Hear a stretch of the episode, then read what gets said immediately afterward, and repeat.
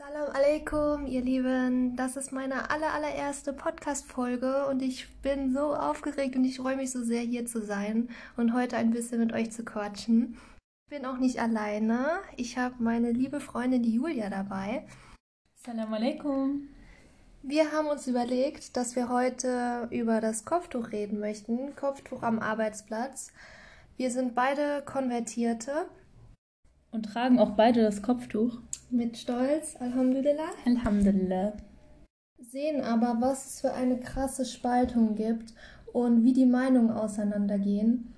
Ich würde sagen, am besten fangen wir damit an, über unsere persönlichen Erfahrungen zu sprechen, was wir erlebt haben. Willst du anfangen? Genau. Also bei mir gibt es vor allem zwei Punkte. Einmal meine Familie und dann auch mein Studium. Ich studiere etwas in Richtung Wirtschaft bzw. Entrepreneurship, also Unternehmertum, wo die Domäne ja primär männerlastig ist. Und ähm, ich bin jetzt auch die einzige kopftuchtragende Frau in einer Minderheit der generellen anwesenden Frauen. Das heißt, ich falle natürlich auf und bin anders als die meisten da. Ja, und ich habe sowohl in der Familie als auch äh, im Freundeskreis sehr unterschiedliche Erfahrungen gemacht, als ich angefangen habe, mein Kopftuch zu tragen. Genau, wir wollen jetzt erstmal nochmal auf das Hauptthema zurückgreifen. Und zwar das Kopftuchverbot am Arbeitsplatz und wie wir das Ganze finden und ob es wirklich der angeblichen oder vermeintlichen Unterdrückung der Frau entgegenwirkt. Wie sicher viele von euch mitbekommen haben, wurde ja am 25.02. bekannt gegeben, dass, dass das Kopftuchverbot am Arbeitsplatz zulässig ist. Also ich muss ehrlich sagen, als deutsche Bürgerin mit deutschen Eltern, deutschen Großeltern, das hat mich ziemlich enttäuscht von Deutschland und auch sehr traurig gemacht. Denn hier wird immer groß geredet von Freiheit, von Religionsfreiheit, Meinungsfreiheit. Aber wo ist die hier bitte, wenn mir verboten wird, mit einem Kopftuch arbeiten zu gehen? Wenn ich gezwungen werde, mein Kopftuch abzuziehen während der Arbeit, wo ist dann meine Religionsfreiheit? Denn Neutralität kann man nicht ablegen oder erzwingen durch Äußerlichkeiten. Denn die innerlichen Werte werden immer eine Meinung oder eine Rolle dabei spielen, wie wir mit anderen Menschen umgehen oder uns am Arbeitsplatz verhalten. Und unser äußerliches Erscheinungsbild kann da bestimmt einen kleinen Einfluss dran haben. Allerdings ist dieser nicht ähm, äußerlich groß. Und faire Rechte wären doch, wenn jedes Individuum, unabhängig ob Mann oder Frau, selbst für sich entscheiden kann, ob diese Person sich verschleiern möchte, ob es ein Hijab oder ein Jiljab oder ein Niqab tragen möchte oder mit Hotpants arbeiten möchte. Natürlich hat das Unternehmen das Recht, eine gewisse Kleiderordnung zu verordnen, dass es professionell aussieht, aber ein Kopftuch sollte die Professionalität nicht verletzen in der Arbeitswelt. Und tatsächliche Freiheit, nach der wir alle im Westen streben, ist doch die persönliche individuelle Freiheit, in der wir selbst bestimmen können, ob wir unsere Religion ausleben möchten oder nicht. Und dazu gehört eben auch das äußerliche Erscheinungsbild. Denn für uns Muslimas ist das einfach eine Pflicht und wir machen es aus Liebe zu Allah subhanahu wa ta'ala, aus Liebe zu Gott und auch um uns selbst zu schützen. Es ist nicht so, dass wir gezwungen werden, denn Zwang gibt es in unserer Religion nicht und ist auch strengstens verboten, sondern wir machen es, weil wir uns wohler fühlen und weil wir Blicke vermeiden möchten. Genau richtig. Also ich kann dir nur 100% zustimmen und das hast du sehr schön gesagt. Vor allen Dingen. Und diese Vielfalt, die wir besonders auch in Deutschland erleben, ist doch eigentlich das, wofür oder worauf wir auch stolz sein sollten, dass wir es als Land gemeinsam schaffen, so viele Nationen unter einen Hut zu bringen und auch so viele Religionen und diese Toleranz und Akzeptanz, die auch in unserem Grundgesetzbuch niedergeschrieben ist, diese zu leben, das fehlt, glaube ich, noch viel in Deutschland. Und das gelingt nur, mit Respekt und Kommunikation, denn wenn ein Mensch noch nie mit einem Muslim tatsächlich geredet hat und nur das aus den Medien kennt, dann kennt er seine Werte und seine Einstellung natürlich nicht. Mhm. Genauso wie wenn ein Moslem mit einem Deutschen redet, der Christ oder Atheist ist. Wenn die beiden noch nie miteinander geredet haben, haben die einfach ein, diese Vorurteile gegenüber einander und können sich nicht respektvoll gegenübertreten in der Regel. Je nachdem, die Realität kann natürlich anders aussehen. Und deswegen sollte man diese interkulturelle Kommunikation einfach fördern. Und eine Frage an dich, an die Person, die das jetzt hört. Findest du, dass ein Stück Tuch auf dem Kopf dich angreift? Denn meine Religion trage ich im Herzen und ob ich jetzt verdeckt bin oder nicht, das ändert ja nichts an meinem Charakter. Aber fühlst du dich deswegen angegriffen? Ja, genau. Und ich frage mich die ganze Zeit, warum finden Menschen es schlimm, wenn jemand ein Kopftuch trägt?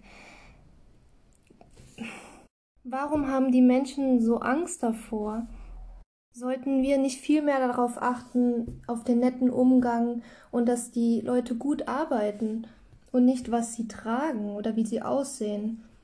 Und wenn du aktuell ein Gegner des Kopftuchs bist, hast du tatsächlich mal mit einer Muslima geredet, wie sie sich fühlt und was ihre Gedanken dazu sind? Und ich meine jetzt nicht mit einem muslimischen Mann, der seine Religion vielleicht nicht auslebt, was in Anführungszeichen als typischer Kanake bezeichnet wird oder Leute, die sich nicht ans Gesetz halten. Von diesen Leuten rede ich nicht, denn sie sind weit entfernt vom richtigen Weg, denn der Islam unterrichtet und pflegt diesen guten Charakter und den guten Umgang mit den Nachbarn und mit den Mitmenschen. Ich meine die tatsächlich Starkgläubigen, die sich nach Koran und Sunna halten möchten. Hast du tatsächlich mal mit denen ein Gespräch unter vier Augen gehalten, wie ihre Moralvorstellung aussieht und wie ihre Sicht zum Leben aussieht? Und die, die da oben sitzen, ich könnte meine Hand dafür ins Feuer legen, dass sie viele von denen noch nie mit einer Muslima gesprochen haben, ob sie gerne ihr Kopftuch tragen, ob sie es freiwillig tragen. Es wird einfach immer so viel aus den Medien geglaubt, was da geredet wird und die Meinung übernommen, dass die unterdrückt werden. Klar, es gibt es gibt diese Minderheit, wo die Frauen unterdrückt werden, wo die Frauen gezwungen werden, das Kopftuch anzuziehen, gerade im Ausland. Aber genauso werden wir hier jetzt gezwungen, es auszuziehen. Und es ist genauso ein Zwang. Und ein Zwang darf im Islam nicht sein. Oder generell in der Welt sollte niemand zu irgendwas gezwungen werden. Und würdet ihr uns fragen, ob wir das Kopftuch gerne tragen. Wir haben uns selbst dazu entschieden. Uns hat niemand gesagt, zieht das Kopftuch auf. Wir wollen es tragen und wir wollen es nicht ablegen. Wir fühlen uns einfach wohl damit. Das ist unsere Identität. Das gehört zu unserem Glauben dazu. Und wir sind stolz, es tragen zu können. Und dieser Zwang ist meist kulturell und nirgendwo in unserer Religion niedergeschrieben. Tatsächlich empfinden wir eher Zwang durch unsere Familien, die uns auffordern, unser Kopftuch abzulegen und uns tagtäglich unser Leben schwieriger machen, indem sie uns sagen, du bist keine richtige Muslima oder leg dein Kopftuch ab, andere Muslime tragen es doch auch nicht. Und das ist tatsächlich Unterdrückung und oder du kannst als Deutsche keine Muslima sein, du bist in keinem muslimischen Land geboren. Mhm. Man muss unterscheiden zwischen Religion und Nationalität. Jeder von uns kann sich seine Religion frei aussuchen, egal aus welchem Land er kommt, egal welche Nationalität er hat. Das eine hat mit dem anderen nichts zu tun. Denn im Koran gibt es auch einen Vers, der heißt Lakum dinukum waliya din. Euch eure Religion und mir meine. Und selbst muslimische Eltern dürfen ihre Kinder nicht dazu zwingen, dass diese auch gläubige Muslime werden, denn dies ist eine individuelle Entscheidung. Und es muss vom Herzen kommen, sonst wird es auch gar nicht akzeptiert. Was soll mit dem Kopftuchverbot am Arbeitsplatz überhaupt bezweckt werden? Oder was ist das Ziel von denen, die das entschieden haben? Meinen Sie, dass jetzt die Frauen, die muslimischen Frauen, die Arbeit über ihre Religion stellen und ihr Kopftuch ablegen, nur damit sie in diesem Beruf arbeiten können? Die wirklich gläubigen Muslime, die sind standhaft und die würden für nichts und niemanden ihr Kopftuch ablegen. Deutschland strebt auch eine Integration ein der Bürger und auch die Bildung. Und wir haben aktuell so wenig Kita-Plätze, da einfach Pfleger beispielsweise auch helfen oder äh, fehlen oder auch Erzieher. Und wenn wir jetzt noch mehr Frauen Möglichkeit zur Arbeit verweigern, dann fehlen uns auch einfach Arbeitskräfte schlichtweg. Und wenn diese Frauen dann vom Staat angewiesen werden, dann wird dieses Klischee tatsächlich Realität werden, dass Muslime ja faul wären und nur vom Staat leben. Aber nicht, weil sie tatsächlich faul wären, sondern weil ihnen Bildung verweigert wird und auch die Möglichkeit zur Arbeit, obwohl sie dies tatsächlich wollen. Genau, da wollte ich äh, drauf hinaus, auf die Konsequenzen. Das hat nämlich sehr viele Konsequenzen, dieses Verbot. Oder es wird äh, gesagt, die Männer verbieten ihren Frauen arbeiten zu gehen, sie zwingen die zu Hause zu bleiben. Mit diesem Verbot werden wir als Kopftuchträgerin ausgeschlossen, diskriminiert. Und wir sind gezwungen, wenn wir keinen Job finden, vom Staat Hilfe zu beantragen. Und da sehe ich dann schon die Gegner, die ganz laut schreien werden und sagen werden, wir finanzieren euch mit von unseren Steuergeldern. Oder geh in dein Land zurück und die nicht bedenken, wie viele deutsche Muslime es gibt, wie viele zum Islam konvertieren, wie diese Religion stetig und stetig wächst und es nicht mehr so ist, dass die Ausländer immer die Muslime sind, sondern auch, dass die Deutschen Muslime sein können. Und Leute, überlegt doch mal, nur weil man ein Stück Stoff auf dem Kopf trägt, heißt es doch nicht, dass man sein Gehirn verdeckt oder dass man nicht mehr denken kann oder arbeiten kann oder schlechter arbeitet. Die Qualifikationen, die man hat, sind trotzdem die gleichen. Genauso wie wenn man sich gegen den Ausschnitt der Bluse entscheidet und lieber bedeckt ist und seine Konturen verhüllt. Wie ist eure Meinung dazu? Könnt ihr die Punkte der Kopftuchgegner nachempfinden oder versteht ihr es absolut nicht? Unsere persönliche Erfahrung spiegelt auch das eben wieder, dass wenn man schon aus der Familie, weil man beispielsweise konvertiert ist, keine Unterstützung für die Religion bekommt und dann noch Gesetze veranlasst werden, die dies noch mehr verschärfen, dass es einfach nur noch schwieriger wird, in Deutschland seine Religion friedlich ausleben zu können.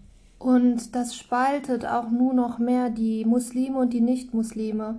Und das führt nur noch zu mehr Hass und Ausgrenzung. Und das gibt auch ein total falsches und schlechtes Bild ab über den Islam und generell über das Kopftuch zu tragen, wenn Kinder jetzt aufwachsen und sehen, dass ihre Eltern, also ihre Mutter, wegen dem Kopftuch keinen Job bekommt und dann sagt, ja, meine Mutter darf nicht arbeiten, weil sie ein Kopftuch trägt. Was soll dieses Kind dann über das Kopftuch denken? Das denkt doch total schlecht, das denkt, das ist was total Negatives. Und dieses Verbot kommt dann ja auch vom Staat und nicht von einer Religion, sondern von in der Regel nicht muslimischen Gesetzgebern. Und ganz ehrlich, haben wir nicht wirklich andere Probleme, die besprochen werden sollten, wo Lösungen gefunden werden sollten, als über das Kopftuch zu diskutieren und da Verbote zu verhängen? Ich kenne so viele und so viele schreiben mir und sagen, sie würden so gerne das Kopftuch tragen, aber sie trauen sich nicht oder sie haben Angst, dass die Gesellschaft das negativ aufnimmt. Und das finde ich so schade dass jemand nicht so leben kann, wie er leben möchte und dass ihm die Meinung von den anderen so wichtig ist. Denn im Endeffekt müsst ihr immer bedenken, dieses Leben hier ist begrenzt, wir werden alle sterben und das Leben hier ist ein Test, ist eine Prüfung, wir werden alle geprüft von Allah. An alle meine Schwestern da draußen, bleibt standhaft. Inshallah wird euch Allah dafür reichlich belohnen dass ihr durchgehalten habt und dass ihr an ihn geglaubt habt und seine und seine Gesetze befolgt habt. Wir danken jedem Einzelnen da draußen, der sich die Zeit genommen hat und uns zugehört hat. Uns hat das echt sehr viel Spaß gemacht. Genau, und wir würden super gerne eure Meinung dazu hören. Ja, das war's und inshallah bis zum nächsten Mal. Und vielen Dank fürs Mitmachen, Julia. Gerne. Assalamu alaikum. Assalamu alaikum.